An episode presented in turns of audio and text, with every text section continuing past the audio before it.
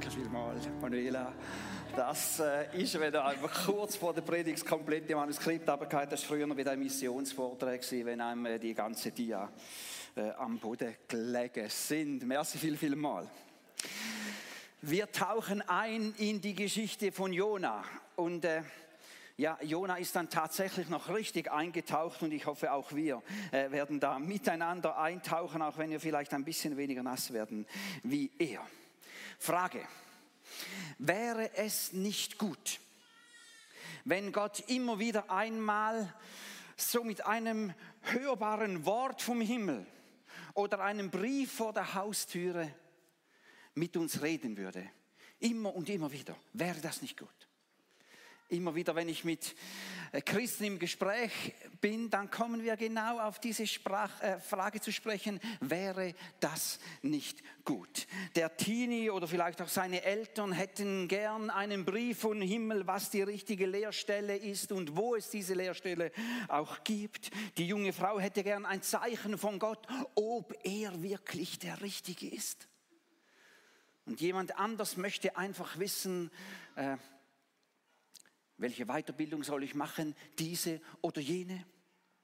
Aber auch in ganz vielen anderen, ganz kleinen Dingen äh, wäre das schön, wenn Gott einmal schnell ein, ein Rauchzeichen oder ein Feuerzeichen geben würde. Soll ich diesen Telefonanruf jetzt machen äh, oder nicht? Ist es angebracht, angesichts der Weltsituation jetzt nur noch Bioprodukte zu konsumieren? Welchen Computer soll ich kaufen? Wer wird mir länger dienen? Und so weiter und so weiter und so weiter. Wäre es nicht gut und würde es unser alltägliches Leben nicht einfach einfacher machen, wenn Gott immer wieder so zu uns reden würde. Einer, der sich nicht über mangelnde Klarheit im Reden Gottes beschweren konnte, das war Jona. Und jetzt sind wir bei Jona 1, Vers 1 und 2. Äh, das lesen wir miteinander. Der Herr sprach zu Jona, geh in die große und mächtige Stadt Ninive und verkündige ihren Ein und kündige ihren Einwohnern an, dass ich sie strafen werde. Denn ihre Bosheit ist vor mich gekommen.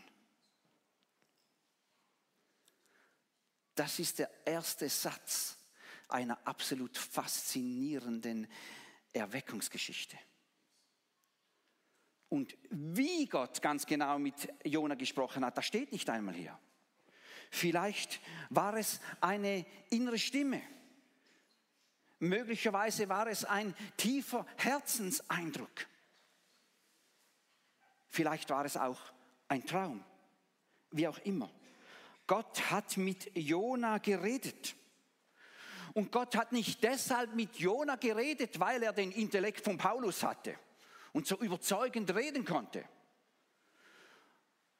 Und Gott hat auch nicht mit Jona geredet, weil er so ein Haudegen wie Petrus wäre. Hättest du Petrus so einen Auftrag gegeben, der hätte gesagt, ja Herr, ich werde noch heute losziehen. Ja, denen in Ninive, denen werde ich es vielleicht sagen. Ja, denen werde ich es sagen. Nein, Gott hat vermutlich einfach deshalb zu Jona gesprochen, weil Jona bereit war, auf die Stimme Gottes zu hören. Jona wollte auf die Stimme Gottes hören. Und wie der weitere Verlauf der Geschichte zeigt, heißt das nicht automatisch, dass man dann das, was man hört, auch tun will. Aber auch das hindert Gott nicht, mit Menschen zu reden. Und das ist der erste Nagel, den Gott zur Erweckung und zur Errettung von Ninive einschlägt. Er findet einen, der einfach bereit ist, auf ihn zu hören. Und ich glaube, die allermeisten, die heute hier sind, oder wenn du am Livestream zugeschaltet bist, dann gehörst du zu denen, die auf Gott hören möchten. Und ja, Gott möchte dich brauchen.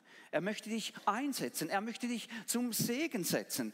Und ja, du kannst Gott sagen, jawohl, hier bin ich.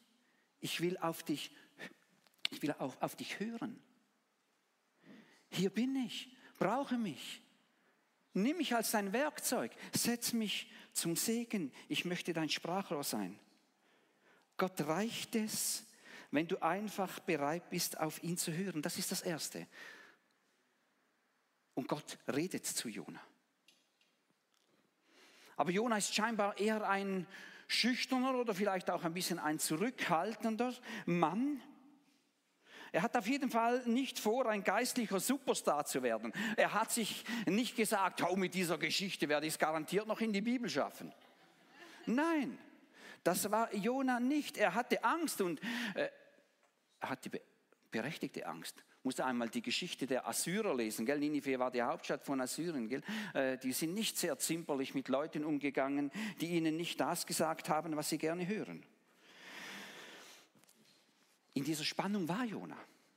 Bis jetzt war doch seine Beziehung zu Gott so harmonisch.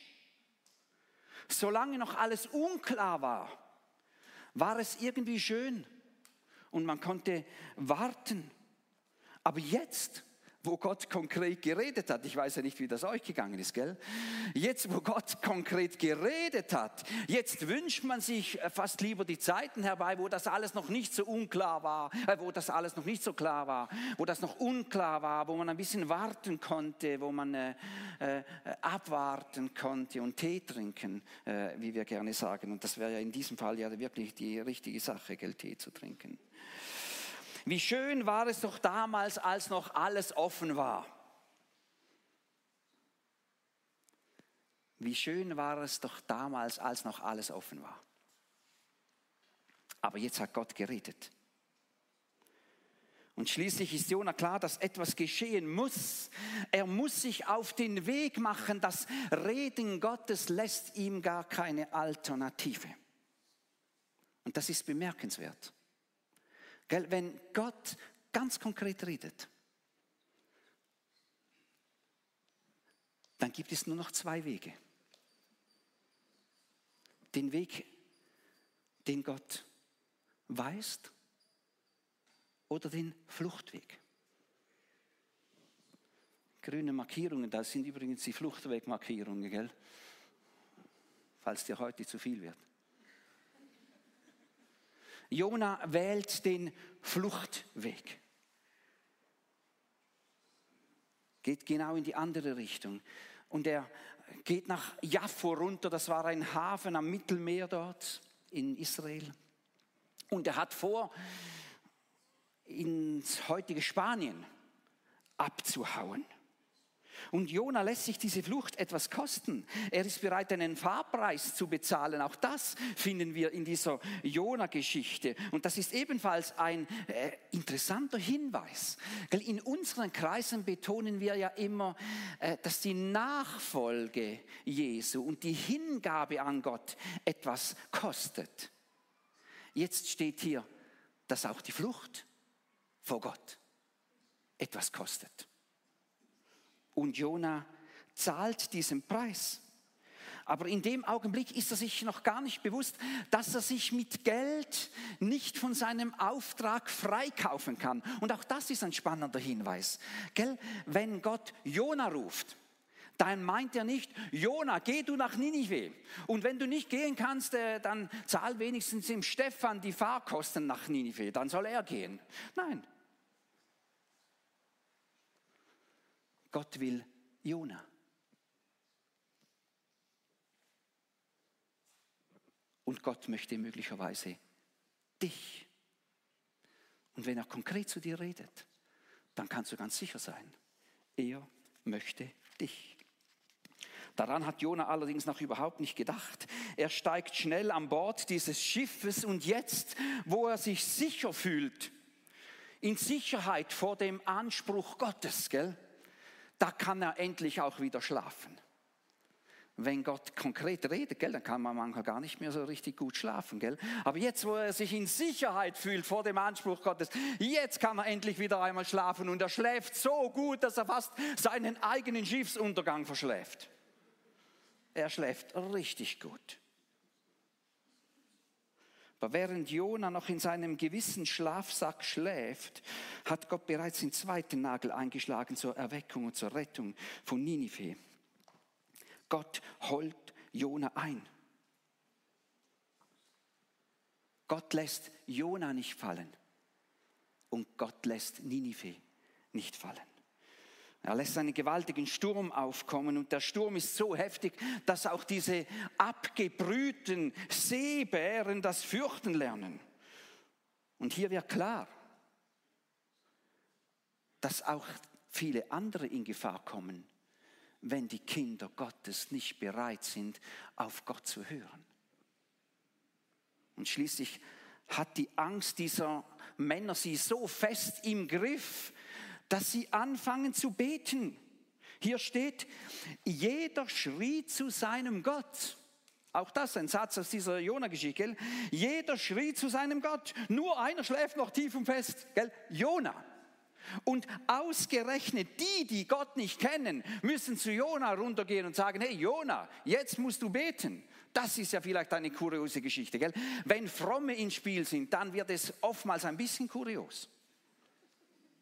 Jetzt müssen die, die von Gott nichts wissen, dem Frommen sagen, dass jetzt eine gute Gelegenheit wäre zu beten. Aber erst als sie das loswerfen, so am Orakeln sind, erst wo dieses Los auf Jona fällt, dort ist ihm klar, Gott hat mich eingeholt. Gott hat mich eingeholt. Und er möchte die anderen nicht mit ihm in den Tod reißen. Und ihm ist klar, ich muss über die Reling, damit die anderen gerettet werden. Und jetzt ist er buchstäblich am Nullpunkt seines Lebens angelangt. Aber Gott hat seinen Auftrag nicht zurückgenommen. Wo Jonas sich schon aufgegeben hat, wird plötzlich klar, dass Gott ihn noch nicht aufgegeben hat.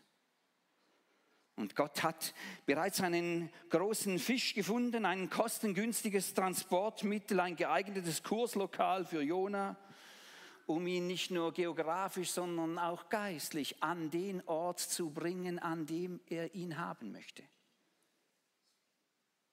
Und auf dieser Spezialtauchfahrt schlägt Gott seinen dritten Nagel ein zur Erweckung und Rettung von Ninive. Er formt seinen Diener zu einem Werkzeug, das er gebrauchen kann. In dieser ersten, gell, historisch erwähnten Unterwasser-Bibelschule, äh, da lernt Jona zu beten. Ich habe keine Ahnung, was Jona gewusst hat von den Verdauungssäften von großen Fischen. Aber er lernt auf jeden Fall schnell beten. Er lernt sehr schnell beten unter uns gesagt, etwas anderes ist ihm auch nicht mehr übrig geblieben. Aber es ist genau das Richtige. Er betet. Habe vor einiger Zeit mit einer jungen Frau geredet. Da hat sie mir gesagt, Martin, ich kenne jetzt schon den Horror, wenn ich mal eine alte Tattergreisin bin und nichts mehr anders kann als nur noch beten. Einen Moment gewartet mit meiner Antwort und hat dann gesagt, hey, weißt du was? Ich habe den Horror davor, wenn wir erst beten lernen, wenn wir nur noch beten können. Und Jona betet. Und gell, muss er einmal bewusst sein, gell? Nur weil Jona körperlich so fit war, war er überhaupt in der Lage, vor Gott davon zu rennen. Und jetzt, wo er nicht nur am Nullpunkt seines Lebens, sondern auch seines, am absoluten Nullpunkt seines geistlichen Lebens ist, da geht es plötzlich in die richtige Richtung. Und zwar ohne, dass er überhaupt etwas macht. Auch noch spannend, gell? Jonas Wahlfahrt wird zur Wallfahrt. Ja, Jonas Wahlfahrt wird zur Wallfahrt. Gottes Umschulungskurs zerbricht ihn, führt ihn in die Tiefe buchstäblich. Und jetzt, wo scheinbar alles verloren ist, wird er für Gott verfügbar, wird er für Gott brauchbar. Jetzt kann er wieder sagen, mein Gott. Jetzt steht hier in der Jona-Geschichte wieder das Wort mein Gott. Und hier beginnt eine ganze Reihe von Umkehrprozessen. Mehrere Umkehrprozesse kommen jetzt in Gang. Das erste, was umkehrt, ist der, oder sich umkehrt, ist der Magen des Fisches, gell? Da kehrt sich der Magen des Fisches, gell? Geistlich veränderte Menschen sind für Fische offensichtlich unverdaubar.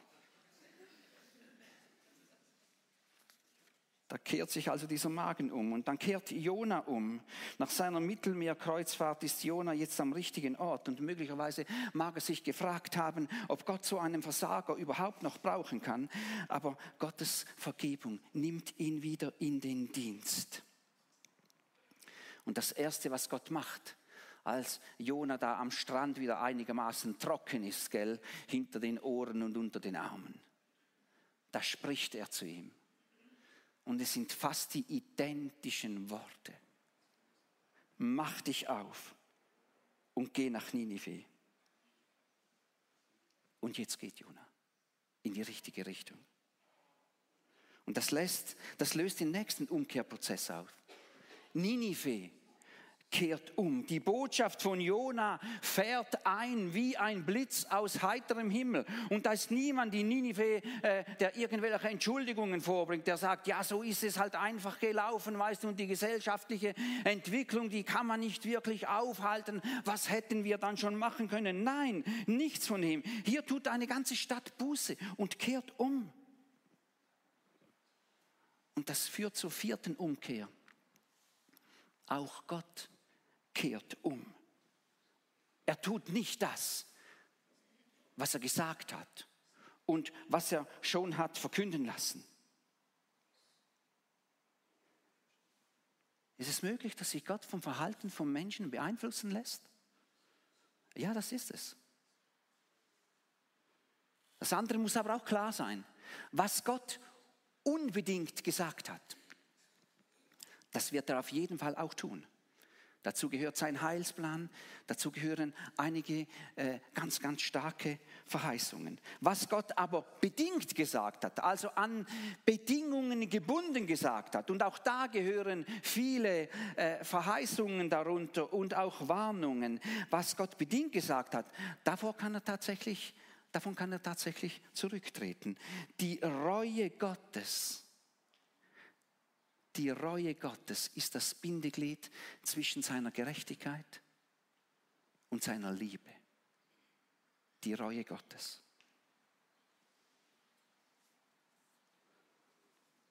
Auf das Kapitel 4 möchte ich heute Morgen nicht länger eingehen. Manche wissen, wie die Geschichte weitergeht.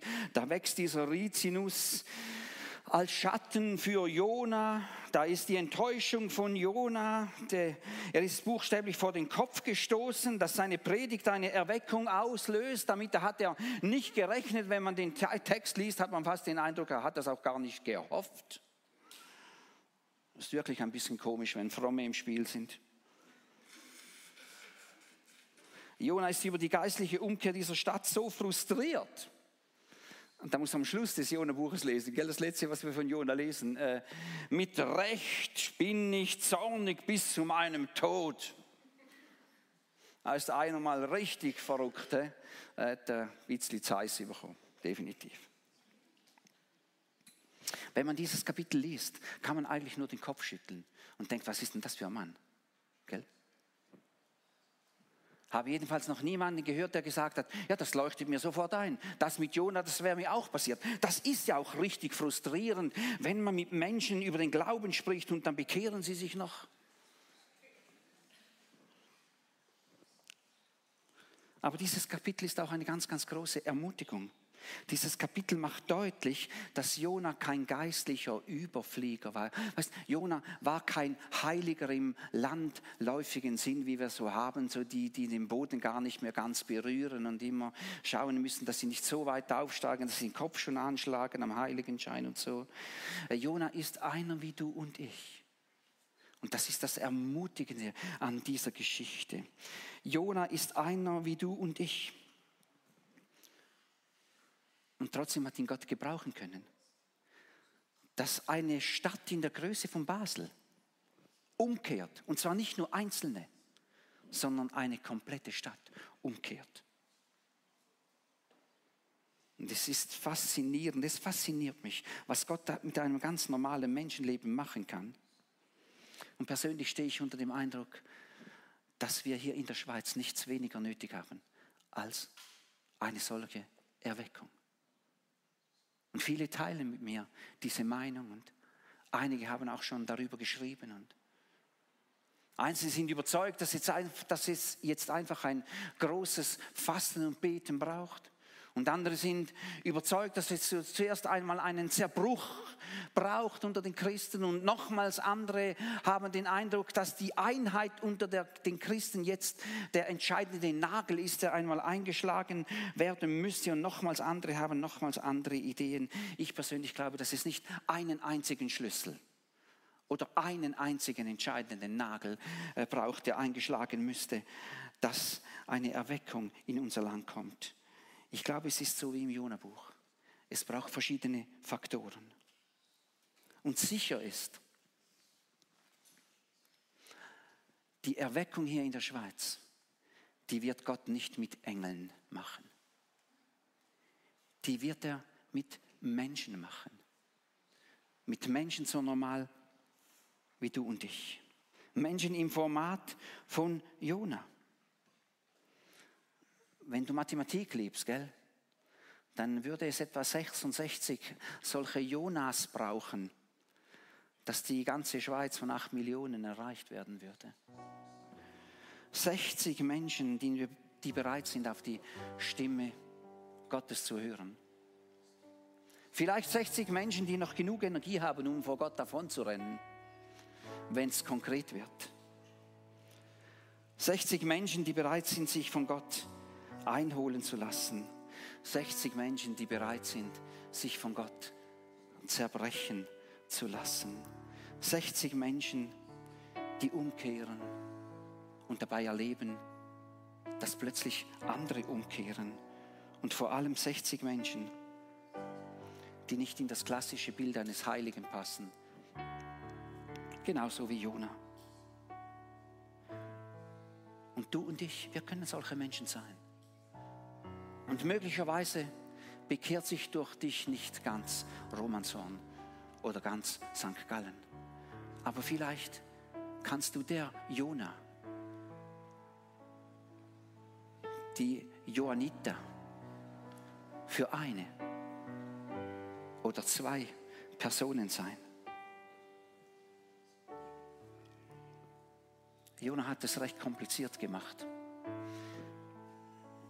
ich wünsche es dir und mir, dass wir es noch nicht ganz so kompliziert anpacken. Aber noch mehr wünsche ich mir, dass es tatsächlich dazu kommt, dass Menschen umkehren, dass Menschen in eine lebendige Beziehung mit Gott hineinfinden. Einzelne, ganze Gruppen, ein ganzes Dorf, deine Freunde, deine Bekannten, dein Dorf, deine Stadt. Gott segne dich. Wir beten.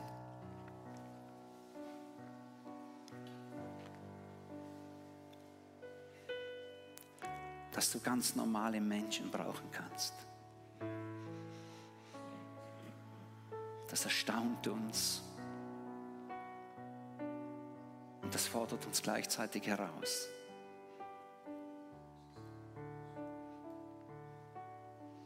Und heute Morgen sind wir vor dir und möchten dir danken für diesen Jona.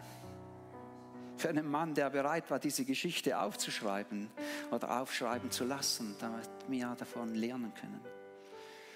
Wir möchten Menschen sein, die auf dich hören, die bereit sind zu gehen. Menschen, die sich in größere Aufgaben hineinstellen lassen, als dass sie selber bewirken können. Menschen, die von deinem Geist geleitet und getrieben werden. Menschen, die ein Herz für dich haben und für Menschen. Menschen, die in einer Verbindung leben, in einer starken Verbindung zu dir, zu sich selbst und zu den Menschen um sich her. Nimm uns und form uns und brauche uns.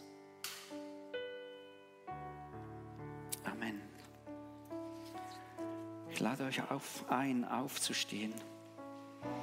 Und wir singen miteinander ein Lied. Es ist ein Hingabelied. Vielleicht lässt du diesen Text auch einfach auf dich wirken. Vielleicht singst du ihn als Gebet mit, denn dieses Lied ist ein Gebet. Täusch mein Herz. Es gehört nur dir.